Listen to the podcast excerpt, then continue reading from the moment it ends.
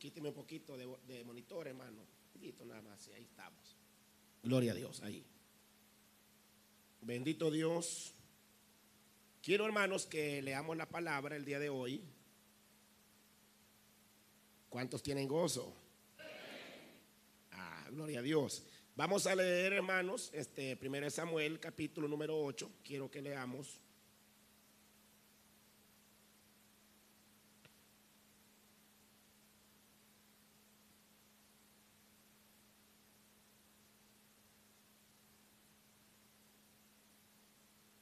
Gloria a Dios, hermanos.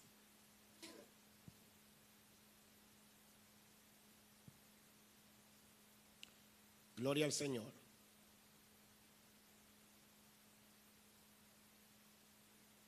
Me saluda con un fuerte amén cuando lo tenga, por favor. Lo leemos honrando al Padre, al Hijo y al Espíritu Santo. Verso 1 dice, aconteció que habiendo Samuel, ¿lo tienen hermanos?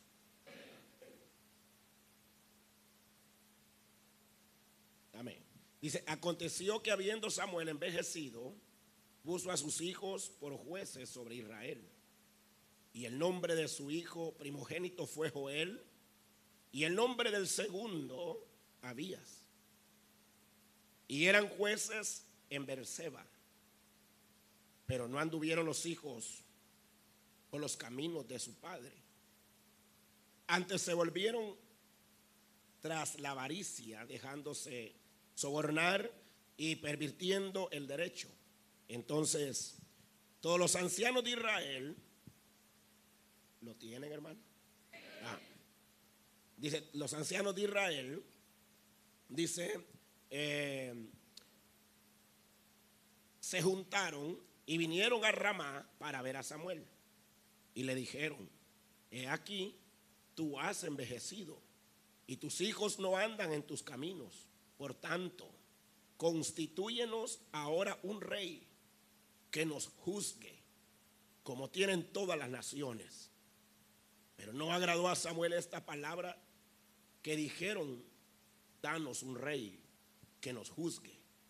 Y Samuel oró a Jehová y dijo, Jehová a Samuel, oye la voz del pueblo en todo lo que te digan, porque no te han desechado a ti, sino a mí me han desechado para que no reine sobre ellos.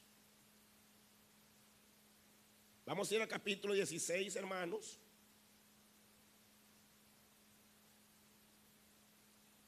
Primero Samuel capítulo 16, verso 1. ¿Cuántos alaban a Dios? Amén. Verso 1 dice, dijo Jehová a Samuel, ¿hasta cuándo llorarás a Saúl habiéndolo yo desechado, para que no reine sobre Israel, llena tu cuerno de aceite y ven, te enviaré a Isaí de Belén, porque de sus hijos me he provisto de rey. Quiero que leamos eh,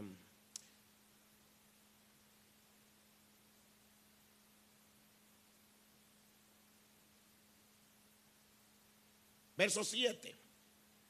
Y Jehová respondió a Samuel, dígalo conmigo, no, mi, no mires su parecer ni a lo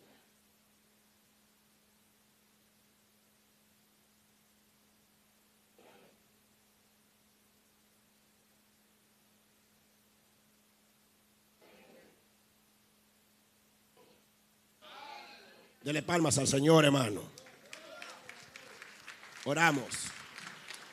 Padre y buen Dios que estás en el cielo, te damos gracias. Esta oportunidad, Señor, que tú nos das de estar delante de tu presencia. Te pedimos que nos hables, que nos ministres. Por medio de tu palabra, tu Espíritu Santo pueda producir en nosotros, oh Dios, la obra maravillosa que tú deseas esta tarde. Toca nuestros corazones Revienta toda cadena, toda raíz de amargura, Señor eterno. Y que los que hemos llegado a este lugar podamos ser bendecidos, Señor eterno, ya que ese es el propósito por el cual tú nos has reunido en este lugar. Padre sana, liberta, restaura. Señor, cambia las mentes, los corazones y ayúdanos a poder entender el propósito por el cual nos tienes esta tarde en este lugar. Padre, en el nombre de Jesús, aquellos que no te conocen puedan conocerte, aquellos que se apartaron de tus caminos puedan venir humillados delante de tu presencia, reconciliarse. Aquellos que han venido enfermos, sánales. Aquellos que han venido esperando la respuesta en ti esta tarde, hay respuesta, oh Dios, en el nombre de Jesús. Padre, tu palabra es la verdad y esta tarde declaramos que tú tienes palabra fresca para nuestras vidas. En el nombre de Jesús. Amén. Puede sentarse, hermano, y me regala un fuerte gloria a Dios, por favor.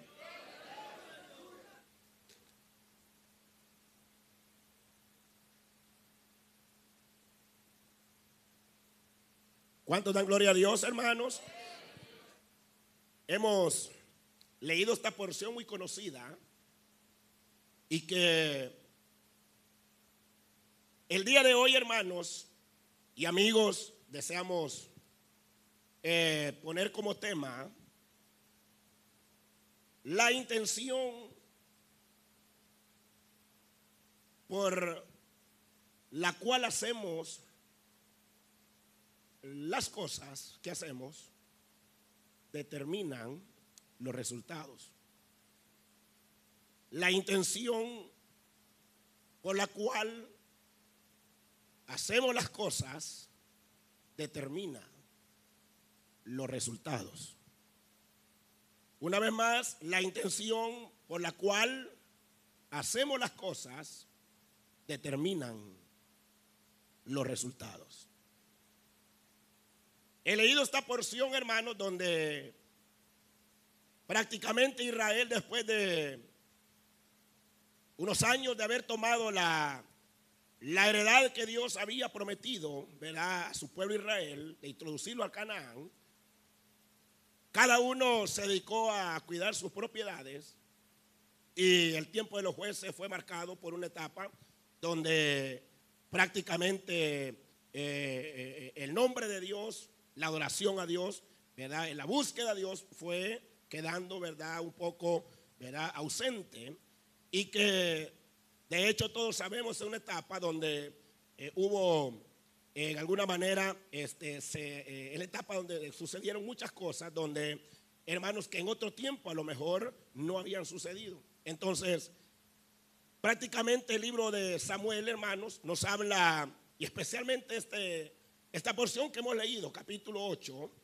eh, nos habla de ese momento en el cual eh, Israel, verá, después de que heredó la tierra, venían pasando los años, venía pasando el tiempo, y desde que salieron de, Egipto, en aquel desierto Dios fue quien venía guardando a Israel, al punto que eh, en el día había una una nube, ¿verdad? Que protegía a Israel para que el sol, ¿verdad? El aire acondicionado que Dios les proveyó a ellos, ¿verdad?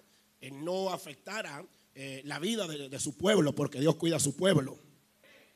Y en la noche, ¿verdad? Él puso una columna de fuego, hermanos, ¿verdad? Para proteger a su pueblo de las fieras en el desierto. Y por supuesto, ¿verdad? Este, mantenerlo en esa cobertura ¿verdad? de Dios, ¿verdad? guardar a su pueblo. Y en todos esos años de peregrinaje, 40 años, Dios se manifestó a su pueblo, ¿verdad? Este, obrando milagros, ¿verdad? Eh, protegiendo, proveyendo, hermanos. Y prácticamente eh, la Biblia establece que eh, en esos 40 años ni se desgastó el calzado, ¿verdad? Del pueblo de Israel. Es más, no necesitaban dry cleaner. La ropa planchadita, hermano. ¿verdad? Dice que su ropa y su calzado no se envejeció. Así lo dice la Biblia. No, pero díganme así contento, hermano. Es que Dios guarda a su pueblo, hombre. Hasta en los más mínimos detalles Dios guarda a su pueblo. Lo que pasa es que uno ve a Dios, hermanos, en cosas, ¿verdad? Uno, eh, grandes acontecimientos, ¿verdad? Eh, no, Dios está hasta en los más mínimos detalles. ¿Verdad? Entonces, y, cosas que uno incluso piensa que no es Dios ahí, Dios es un Dios maravilloso, ¿verdad? Entonces, esos 40 años Dios guardó y protegió, proveyó y sigue proveyendo hasta el día de hoy a su pueblo. Pero hermanos, eh, cuando uno lee eh, esta porción que hemos leído, capítulo 8, una vez que hay una especie de cambio aquí, que sin darse cuenta Israel, ¿verdad? Este, poco a poco, ¿verdad? Después de, tomar sus heredades, vinieron apartándose de Dios, vinieron apartándose de Dios y tenían, ¿verdad? Eh, sus bienes, bien bonitas sus heredades, ¿verdad? Sus casas bien elegantes. Eh, tenían, ¿verdad? Eh, todo, pues bien, como tomaron sus heredades eh, en el desierto, y usted no me deja mentir, Israel era llamado, hermano, como un solo pueblo.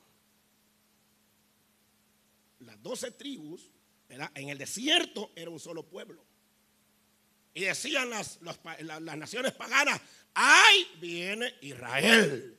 Eran las doce tribus. Pero luego que entraron a las heredades, cada uno se dedicó a cultivar su heredad.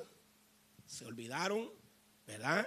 Hermanos, oiga, se olvidaron de darle gloria al Dios que les había introducido a la tierra prometida. Oiga, hermano, oiga, oiga, oiga, oiga esto. Dios nos bendice. ¿Cuánto dan gloria a Dios por eso? Pero nunca las bendiciones de Dios son para apartar nuestro corazón hermano amado, de esa realidad. Porque Dios nos bendice para que nosotros, hermanos, seamos más allegados a Dios. Porque entre más cerca estamos de Dios, mayores serán las bendiciones, mayores serán, hermanos, las manifestaciones de Dios.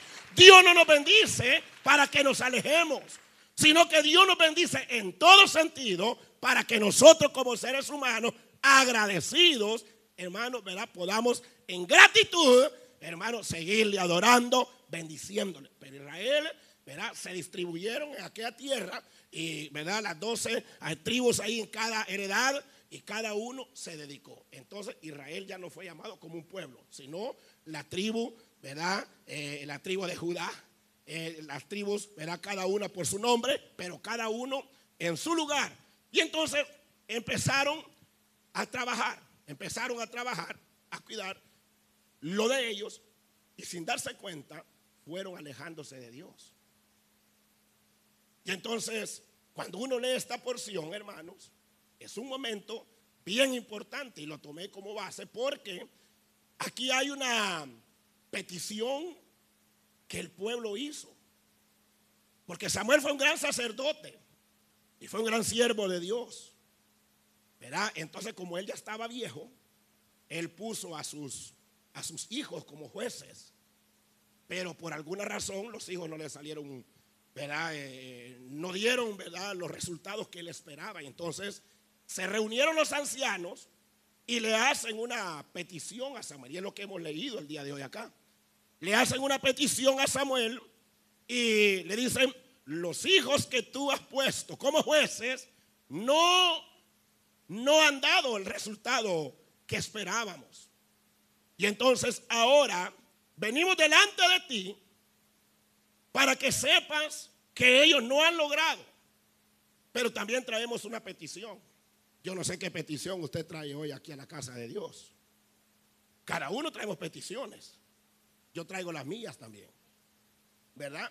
Y entonces ellos se reúnen y le dicen a Samuel, ¿verdad? Ahora, como quien dice, quita a tus hijos porque no han dado, ¿verdad? Los resultados que esperábamos. Y es más, ahora, como quien dice, ya no queremos jueces. Ahora lo que queremos es que nos pongas un rey.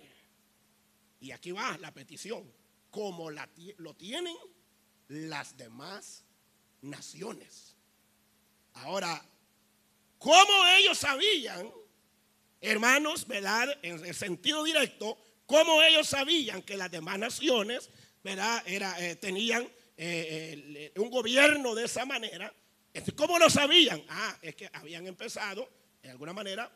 A involucrarse. Con las relaciones, eh, con, las, eh, las naciones paganas. Y era obvio, el ojo nunca se cansa de ver. ¿verdad? Y empezaron a ver. Y entonces, dicen ellos, pedimos un rey.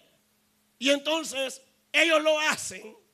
Pero, hermanos, honestamente yo lo analizaba, no una vez, sino varias veces lo he analizado. Y uno logra ver, a leer más a fondo, hermano, que aquella petición que ellos hacen, así originalmente, lo que brotaba del corazón de ellos, no era una especie de, como quien dice, un cambio para mejorar, sino que en lo más profundo del corazón, lo que brotaba en ellos era un sentido de independencia. Porque en todo el desierto, quien había sido el proveedor de Israel, Jehová de los ejércitos, quien había dado las heredades, Jehová de los ejércitos, quien había, hermano, operado milagros y prodigios, había sido el Dios de los cielos, el mismo que adoramos en este lugar. Alabado sea el nombre del Señor.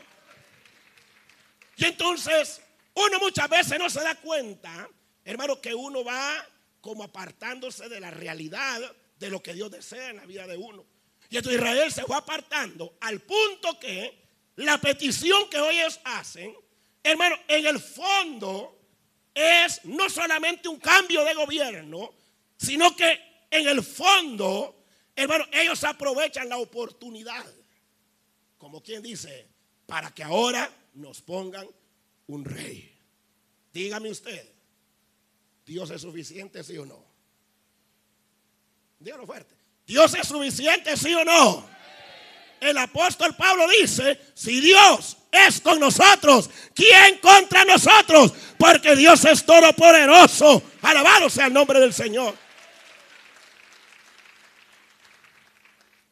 Pero yo quiero llevarlo al punto hoy, hermanos, donde muchas veces nosotros igual a veces traemos peticiones delante de Dios. Y le decimos, Señor, he venido a pedirte que obres en esta situación. ¿Pero para qué? Por decir algo, Señor, yo quiero que tú me sanes de esta enfermedad. ¿Pero para qué? Algunos dicen, Señor, yo te pido que obres, eh, que veres un mejor trabajo. ¿Pero para qué? O aquellos que están enfrentando situaciones difíciles y ahí están las peticiones, pero la pregunta sería, ¿para qué? ¿Para qué? Porque nosotros le pedimos cosas a Dios que verdaderamente en lo profundo de nuestro corazón, ni cuenta nos damos muchas veces, que lo que le estamos pidiendo a Dios, hermanos, oiga, no es para honrar a Dios.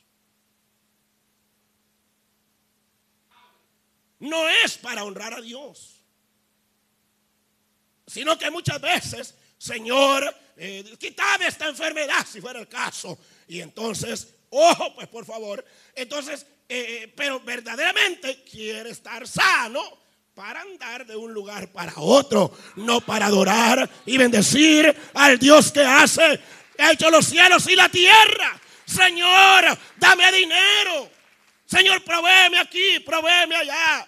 Señor, dame una casa. ¿Pero para qué?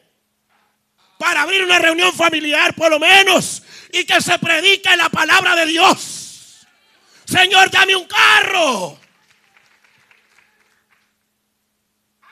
Señor, dame un carro. Y no trae ni un hermano a la iglesia. Ah, porque quiere un carro de esos carrotes que hay hoy, hermano. Y dice, mira el carrazo que Dios me... Dios me contestó la petición. Pero para andar de zángano. De Aragán, pues, no trae a nadie a la iglesia, hermano. Alabe la misericordia de Dios. Israel ahora pide un rey pero no para estar sujeto a esa autoridad, sino en lo profundo del corazón era un sentido de independencia. Y hoy más que nunca, usted ha oído, hermanos, que la gente clama por libertad. Pero libertad para qué? Bueno, allá donde yo estoy, pues allá, allá así, yo no sé aquí, pero ve así. Dice el joven, las jovencitas, yo, yo quiero libertad. Ya en la casa mi padre, ya no lo aguanto, lo tengo hasta aquí, ya me tiene hasta aquí. Mi mamá, ya no la aguanto, ya, ya, ya, ya, me tiene intoxicada, mucho me controla. Yo quiero libertad, ¿para qué? Todo el mundo clama libertad, pero ¿para qué? ¿Para pervertirse? ¿O para qué? Libertad para alabarle. No le alaban, ya ven. Los agarré. Libertad para alabarle. ¿Ah? Sácame de la cárcel, Señor. Y al sacarme de la cárcel, yo voy a ir a predicar. Voy a predicar de Cristo. Voy a hablar que Cristo liberta. Voy a hablar que Cristo sana. Voy a hablar que Cristo bendice la vida de los seres humanos. ¿Qué pasó aquí? Dame un trabajo, Señor. ¿Para qué? Voy a ir más allá. Dame un privilegio, Señor. Y no de los chiquitos. Dame de los grandes. ¿Sabe cuál es el privilegio más grande? Hermanos amados, el servirle a los demás. El que quiere ser grande en el reino de los cielos, debemos humillarnos y servirle a todos. Dele más fuerte esas palmas al Señor, hombre. Partida de señoritos y señoritas. Yo le puedo decir eso hoy, hermano. Porque no crea que no me están botando los humos allá también. Uno muchas veces aquí, ahí bien delicadito. Pero la realidad es que seguimos. ¿Para qué? ¿Qué peticiones traemos hoy?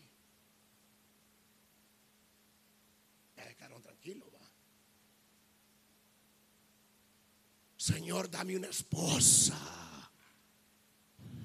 Para que todos sepan que soy el más guapo y que me las puedo. Vamos a ir más allá. Dame hijos. ¿Para qué? ¿Y cuántas cosas? Peticiones.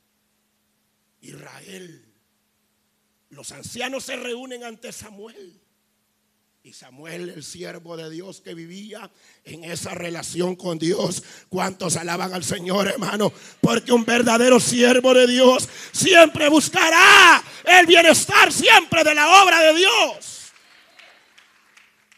Y entonces Samuel ante tal petición, como que el filtro no lo pasó.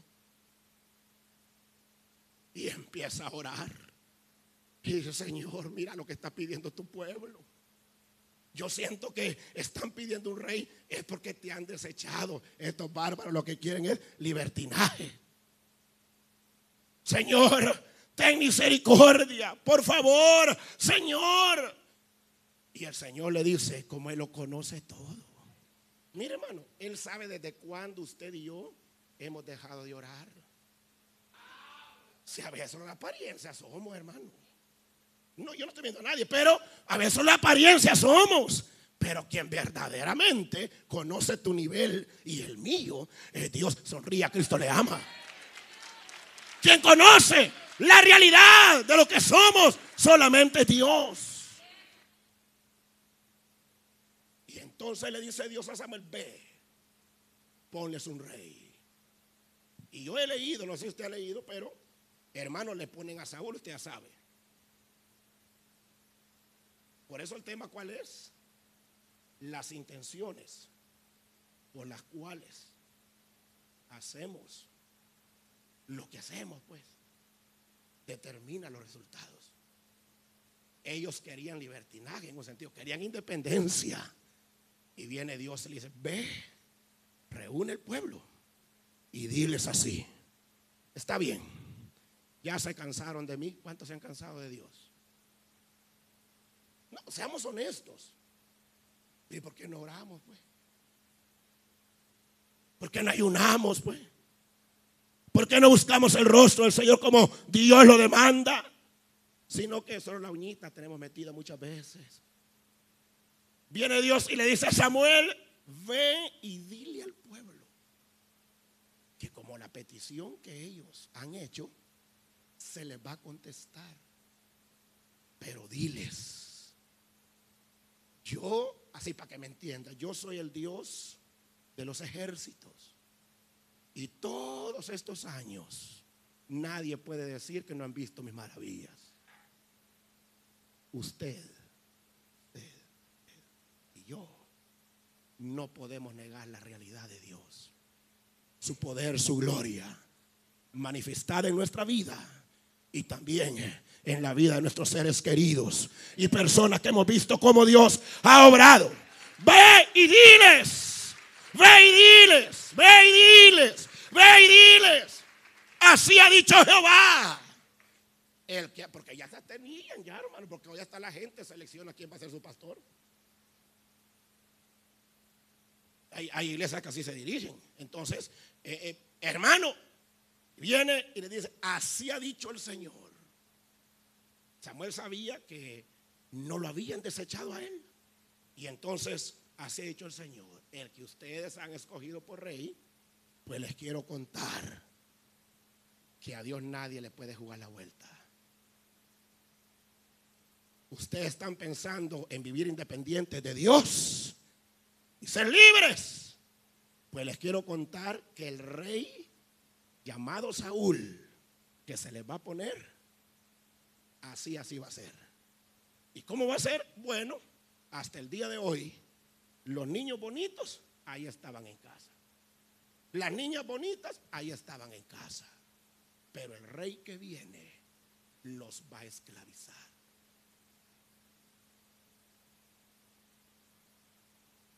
Porque el rey Saúl fue un rey que nunca hizo lo que Dios le mandó a hacer. Y este rey empezó a ser, era un hombre tan, hermano, ¿verdad? Desquiciado, que decía, hoy vamos a la guerra. Y como a algunos nos pasa a veces, ¿verdad? Que dicen, no, hoy vamos a dormir parados. Y no nos quitamos la ropa. Él era así. Y había un momento donde Saúl decía, hoy vamos a ir a la guerra y a las 5 de la mañana, por decirle algo, locuras que él hacía, y a las 5 de la mañana nos vamos a levantar y nadie va a beber agua. Vamos a ir a la guerra, vamos a pelear y hasta cierta hora vamos a poder beber agua, vamos a poder comer. Y el que, y el que coma en el tiempo que yo estoy diciendo que nadie tiene que comer, será maldito. Y un día él dijo algo así. Vamos a ir a la guerra. Este día, así, dijo el rey Saúl, nadie podrá comer, nadie, hasta que yo diga, y dijo la hora. Y ese día, y dijo, porque había miel silvestre, ¿verdad? Era común en el desierto. Y el que coma miel, dijo, que se unte su mano, dijo él, será maldito. Y, y Jonatán no oyó esa palabra y era el hijo de Saúl. Y no sé dónde andaba él, quizá por el baño, yo no sé. Y entonces, no dice la Biblia, no estaba ahí cuando él dio la orden, ¿verdad? Y empezó la guerra, se van a la guerra y como a las 3 de la, de la tarde, quizá por ahí, hay un gran panal de esa miel silvestre. Y lo con hambre, hermano. Y aquel sol agarró y untó su dedo y lo pasó por la boca. Y un soldado que había oído la orden de Saúl dijo, ay, mi señor. Si el rey Saúl dio esta orden y dijo que nadie puede ni beber agua ni tomar miel, para que vea cómo era este hombre, esclaviza al pueblo y hizo cosas, hermano, que verdaderamente Israel queriendo salir adelante, quiero decirle esta tarde, a Dios nadie le puede salir adelante. Porque los ojos de Jehová atalayan la tierra y Él está en todo lugar. Alabe la, la gloria de Dios, por favor. Nadie le puede ganar a Dios. Nadie le puede jugar la vuelta. Nadie se puede esconder. Y aunque con los labios digamos una cosa, Dios conoce nuestra realidad. Y entonces, dice literalmente aquí la porción que leíamos, el capítulo 16, cuando después se da el cambio, solo leí esos versículos porque me interesa. Después de que Saúl, Saúl hizo muchas cosas en contra de Dios, pues Dios también decidió quitarlo, usted ya sabe.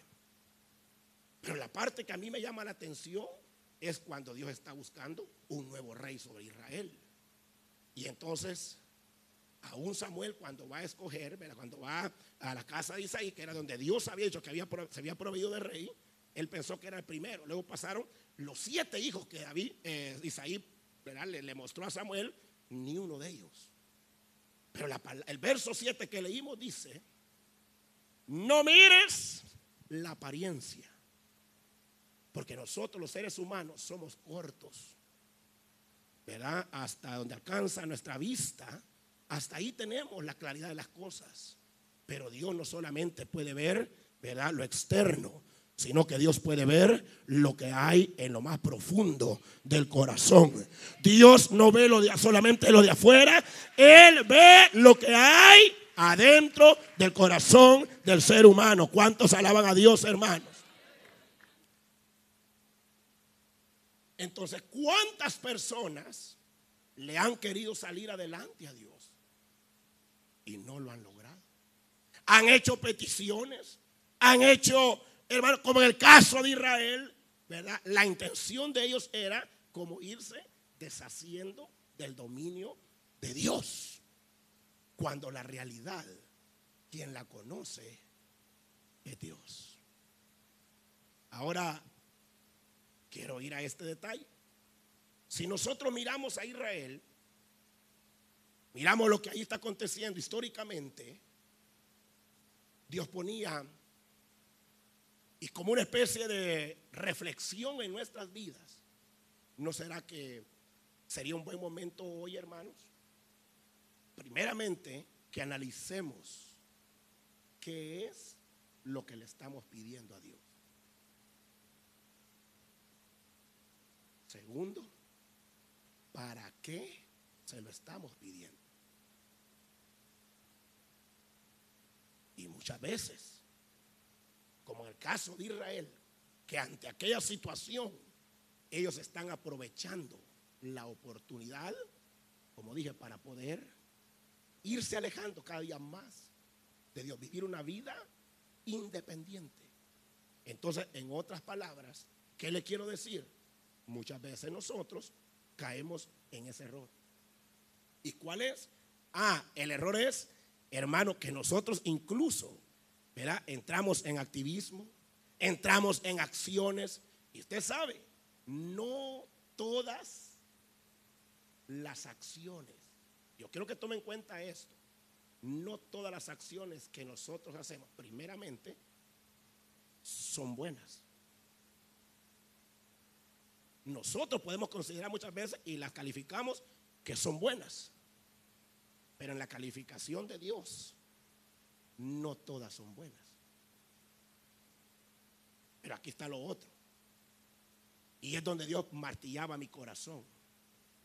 Y pensando en la venida de Cristo. Usted sabe que la iglesia se va de esta tierra. La verdadera iglesia se va de esta tierra. Amén. La verdadera iglesia se va de esta tierra. Dicho sea de paso, ¿cuántos son iglesias del Señor pues? ¿Cuántos esperan su venida? ¿Cuántos esperan su venida? La iglesia del Señor se está preparando. Se está preparando, capacitando cada día, cada día, cada día. No le alaban, no le alaban. Se está preparando, capacitando. Y usted sabe que el rapto es inminente. Y después del rapto viene un acontecimiento que es el que a mí me ha estado martillando mi corazón y por eso hasta yo ando preocupado, hermano.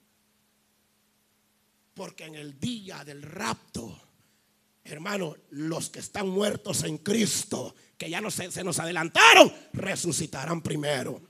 Luego los que estemos vivos en un abrir y cerrar de ojos a la final trompeta, seremos levantados juntamente con ellos y en las nubes en las nubes miraremos a aquel que dijo que vendría pronto, alabado sea su nombre.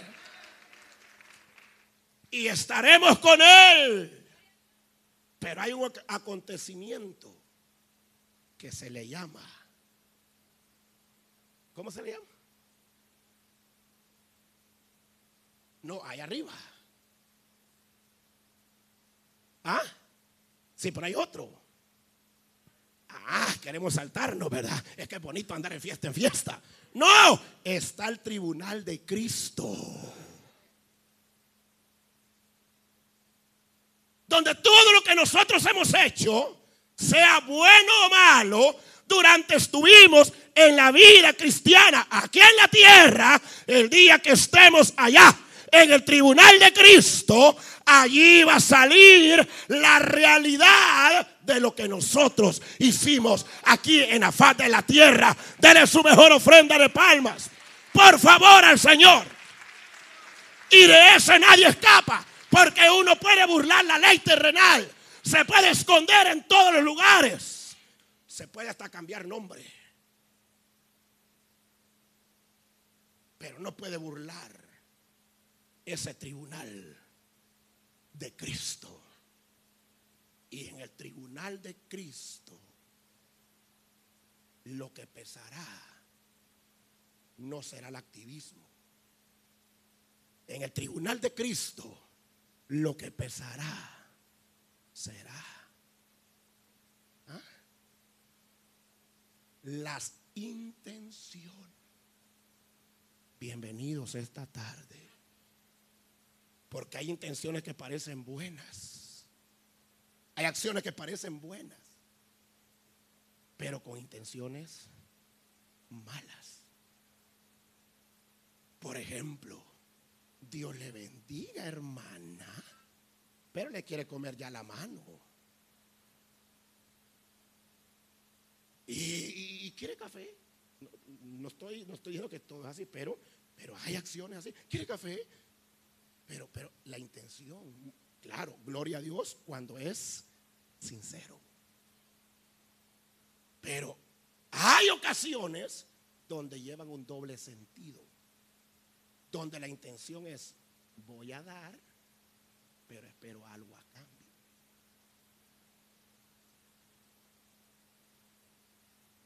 ¿Quiere trabajar conmigo? Dios me ha bendecido para ir a trabajar a mi compañía, lo voy a poner como socio mío. Pero lo que quiere es esclavizarlo. Quiere trabajar en esto y lo otro, puertas que se pueden abrir aparentemente, hermano, y acciones que aparentemente parecen buenas. Pero las intenciones muchas veces llevan un sentido malo. La necesidad en Israel era latente los hijos de Samuel no daban el ancho, dice. No lograban juzgar el pueblo como verdaderamente el pueblo tenía que ser juzgado, claro. Porque el pueblo se había ido alejando de Dios y se necesitaba un liderazgo espiritual. Alabado sea el nombre del Señor. Se necesitaba, pero ellos no habían logrado. Y entonces era como la oportunidad hoy para poder en este momento, como quien dice, aprovechando la ocasión, ahora podemos de un solo pedir, porque ellos no pidieron jueces, pidieron rey, como tenían las demás naciones. Ahora, lo veo un poco calladito, pero le quiero decir esto, y esto es bíblico, ¿verdad? Recuerde, recuerde hermano, que las intenciones, ya sean buenas o malas, ¿De dónde brotan? De aquí.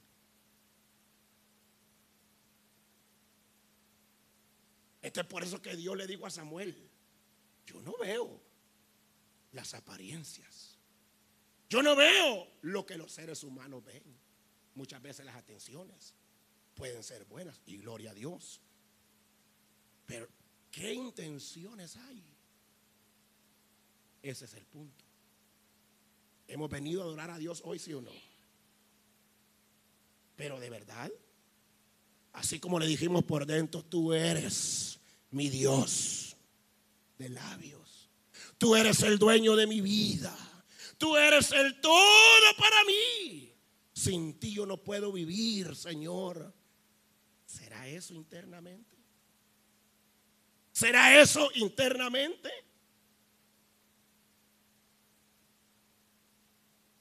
Aunque nos quedemos callados, pero quien conoce la realidad es Dios.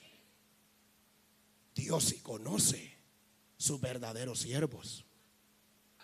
Dios sí conoce sus verdaderas siervas. Dios sí conoce sus verdaderos hijos. Dios sí conoce sus verdaderos hijos de Dios que le sirven en espíritu, que le sirven en verdad. Porque a David ni los hermanos, ni el padre podían ver en él de lo que disfrutaba David. Pero Dios había visto que en Israel se necesitaba alguien que tuviera el corazón conforme al corazón de Dios. En Israel, en el pueblo de Dios. Y en este tiempo, lo mismo desea el Señor. Un corazón no conforme a la filosofía de los hombres, ni conforme a los designios de los hombres, ni conforme a como los, ni, ni conforme a como los hombres piensan, sino que Dios en este día, en esta hora, está buscando, hermano, oiga, y Él más que nadie sabe los corazones que están aquí, que han venido a buscarle, tanto como por fuera lo que han expresado, internamente también le aman a Él, le necesitan, y es la realidad de ese Dios verdadero. ¿Cuántos alaban a Dios, hermano? Dios sabía que David le amaba. Y que David tenía un corazón que haría lo que Dios deseaba. Y David no se andaba exhibiendo. Si allá estaba, allá. Siendo el, más pequeño. Que él tenía como el derecho de estar en la casa. Y, y los grandes que tenían que estar trabajando, ellos estaban haciendo pesas en la casa. Y al chiquitito lo tenían trabajando. ¿Verdad qué deformidad ahí, verdad? Era al revés. Los grandes tenían que estar ya asumiendo responsabilidades. Y, David, tal vez en la casa. Pero mire, al revés. él está en el campo y los grandes hermanos en casita. Bien calmados, bien tranquilos. Pero hermano, Dios, que todo lo ve y que todo lo conoce él sabe con qué intención David hacía lo que hacía. Y es duro, porque de acuerdo a la intención con que uno hace las cosas, así serán los resultados. Muchas veces uno se lleva grandes encontronazos, hermano, y no le salen las cosas como uno piensa, porque muchas veces internamente las intenciones son descontroladas. Y entonces, por eso que hay personas que dicen, Dios a mí nunca me bendice. Dios a mí nunca me ha, eh, me ha eh, hecho milagros. Dios nunca ha obrado. Dios, eh, porque a mí no, no me concede las peticiones que yo tengo. Claro, porque Dios sé con qué intención. Mire, le voy a poner un ejemplo, hermano, que a mí siempre me ha impactado, tal vez a usted también le ha impactado y usted lo sabe. Por ejemplo, ¿se acuerda en el inicio de la iglesia primitiva? Hermanos empezaron, ¿verdad? Eh, vivían hermanos en ese mismo sentir y hermano, y había un, un, hermano eh, que se llamaba José, después se llamó Bernabé, él vendió toda su propiedad, su propiedad y la trajo a los pies de los apóstoles para que la obra del Señor pudiera crecer y pudieran haber misiones, al punto que en la iglesia no había necesidad. Porque, hermano, ¿verdad? Empezó ese, ese mover que todos, hermanos, miraban, ¿verdad? La obra de Dios como, ¿verdad? como suyo, ¿verdad? Y, y, nadie padecía necesidad. Y entonces la acción, ojo, la acción de este José, que después se llamó Bernabé, le pusieron Bernabé, hermano, él trajo todo el dinero de la heredad y entonces la trajo a los pies de los apóstoles. Y habían otros miembros de esa, que se congregaban en la iglesia primitiva, hermanos que se llamaba Ananías y Zafira. Y entonces ellos también le dijeron, hermanito Pedro, vamos a vender la heredad. Y entonces, eh, pues de lo que nos den, también igual vamos a traer ¿verdad? La bendición aquí para que nadie padezca necesidad en la iglesia. Entonces vendieron la heredad. ¿Y qué sucedió? Cuando ya tienen el dinero en la mano, se pone de acuerdo con su esposa, mira, Zafira, mm, no lo vamos a dar todo. Entonces, hermano, se, se deduce allí que la intención de ellos, ¿cuál era entonces? ¿Ah? ¿Cuál era la intención ahí? Si era una intención genuina del corazón de honrar a Dios. En el momento que tomaron la heredad, el dinero lo hubieran traído a los pies de los apóstoles. Pero cuando reciben el dinero, dijeron ellos, hmm, no lo vamos a dar todo. Y usted sabe, llegaron donde el apóstol Pedro hermanos, y dijeron, hermano Pedro, aquí venimos, aquí está el dinero de verdad de la heredad. Así que tal y como prometimos, así, ¿verdad? Lo trajimos. Y Pedro todavía preguntó, ¿verdad? ¿Están seguros que así es? Sí, todo el dinero trajimos. Entonces, y usted sabe lo que sucedió. Ahí murió Ananías. Después, eh, después viene Zafira, igual. Entonces, hermanos, en otras palabras, ¿cuál sería la intención de ellos? Porque muchas veces nosotros hacemos cosas movidos por intenciones que verdaderamente, en lugar de que produzcan satisfacción a nuestra vida, lo que producen es desesperanza lo que producen es, hermano, que lleguemos a un punto donde, como quien dice, no logré lo que pretendí. Claro, porque muchas de las acciones que a veces hacemos llevan una intención equivocada. Hasta en el diezmo, hermano. Le voy a dar a Dios para que me dé. Nadie da lo que no tiene. Si algo damos, es porque lo hemos recibido. ¿Y de quién lo recibimos? Del Dios que ha hecho los cielos y la tierra. Entonces a Dios se le da. A Dios se le da. Porque Él ya nos dio. Y como muestra de gratitud y reconocimiento que de Él vienen todas las cosas, yo igual de lo que Dios me da, yo también, si fuera el diezmo, si fueran las ofrendas y si fuera también la vida que tenemos, esta vida no es nuestra. Dios la ha para que se la demos a Él en sacrificio vivo, santo, agradable, que es, hermano, delante de Dios, una ofrenda muy especial. Dele palmas al que vive y reina.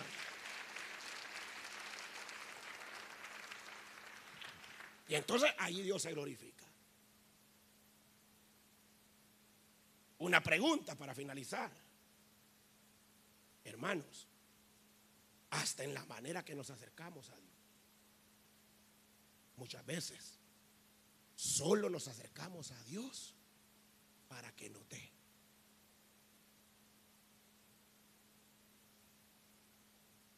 No, a Dios no nos debemos acercar solo para que nos dé.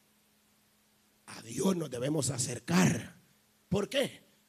Porque sin Él no podemos vivir. Sin Él nada somos. Sin Él no podemos hacer nada aquí en la faz de la tierra. Y entonces yo me debo acercar a Dios. ¿Para qué? Hermanos amados. ¿Para qué? Para bendecirlo, para honrarlo y para vivir todos los días de mi vida en su presencia. Sin importar la circunstancia, yo debo acercarme a Dios. No solamente para que me dé porque, ay, ya se pusieron algunos ahí, hermanos. Si por eso es que uno, eh, se me va la palabra, hermano, pero, pero ah, eh, uno se lleva como decepciones. Es como cuando aquel anda queriendo conquistar a una chamaquita por ahí, y que le manda florcitas y que le manda el ramo de flores y camión de flores y no hay respuesta. Y una sonrisita, ¿verdad? Pero porque anda queriendo conseguir. Luego después que está casado, pa, pa, pa. Hermano, puro boxeo en la casa. O sea, si usted sabe que nosotros los seres humanos somos tremendos, hermano. Cuando de intención se trata, somos capaces hasta de ser artistas sin que nos paguen. ¿O no? Y uno lo puede probar con su esposita.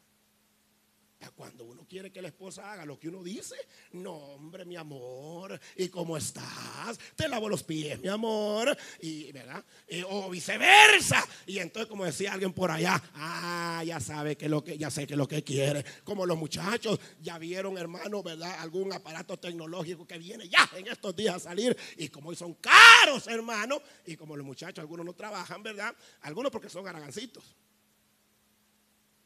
Como un joven que un joven que tiene como 40 años y hasta corte le están poniendo porque no se quiere ir de la casa, quiere que lo siga manteniendo el papá y la mamá. No sé si usted supo ese caso. ¿Verdad? Lo ganó. Vaya, ahí está, mire, no sé si 40 años tenía el barbado y todo, el gran muchacho, bien galán, hermano. Ah, pero oiga, papito bonito, y mamita, y hermano, no sabe, los muchachos, eh, eh, hermano, ahí no hayan que hacer con el padre, la madre, pero lo que ellos ya vieron es aquel aparato que está saliendo ahorita de primera categoría. Se vuelven amables. Como entraron aquí hoy, hermano, Dios le bendiga, hermano. Si es sincero, gloria a Dios, eso es de cristiano. Pero si no es sincero, se va a decepcionar dice yo, tanto que hice por el supervisor. Lo invité a comer, lo invité a... Gordo está el pobre hermano ahí.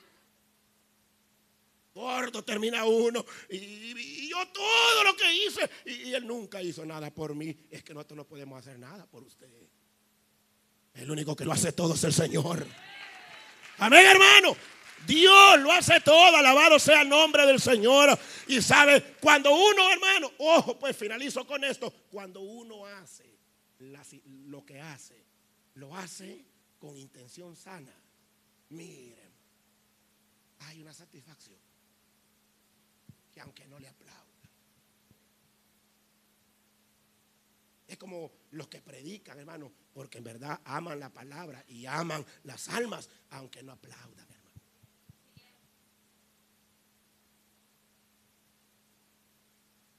Pero la intención, por la, intención por las cuales hacemos lo que hacemos, determina los resultados. ¿En qué sentido? Hermanos, que al final podemos terminar decepcionados. Y por eso hay muchas personas que dicen, me voy a ir de la iglesia. ¿Pero por qué, hermano? Cristo murió. Pero ya resucitó y él está y está por venir. No, hermano. Es que usted no sabe lo que me pasa. Y entonces están muriendo en silencio. Hay muertes silenciosas últimamente. ¿Verdad? Porque, porque llega un momento donde se decepciona. Israel quiso salir adelante. Y se encontraron, hermano, con un rey esclavo. ¿Qué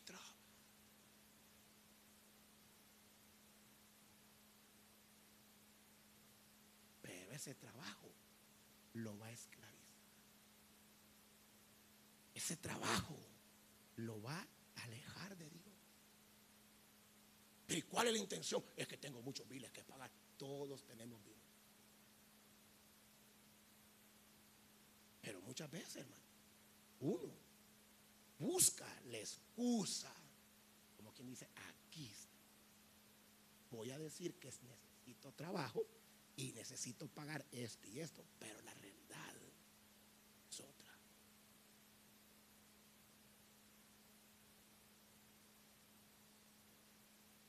Voy a decir que necesito esto, pero la realidad. Porque la intención, hermano, por la cual hacemos lo que hacemos, determina los resultados. Yo le voy a pedir que cierre sus ojos. Israel cometió un error. Quizá nosotros también en más de algún momento podemos caer en ese error. Pero ¿sabe cuál es el llamado hoy? Que tengamos bien claro que a Dios no lo podemos engañar.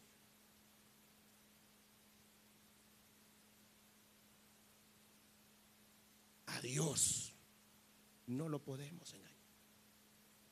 Pero si tú el día de hoy has venido a este lugar con la intención de iniciar una relación verdadera, auténtica con Dios, creo que mejor lugar que este no hay.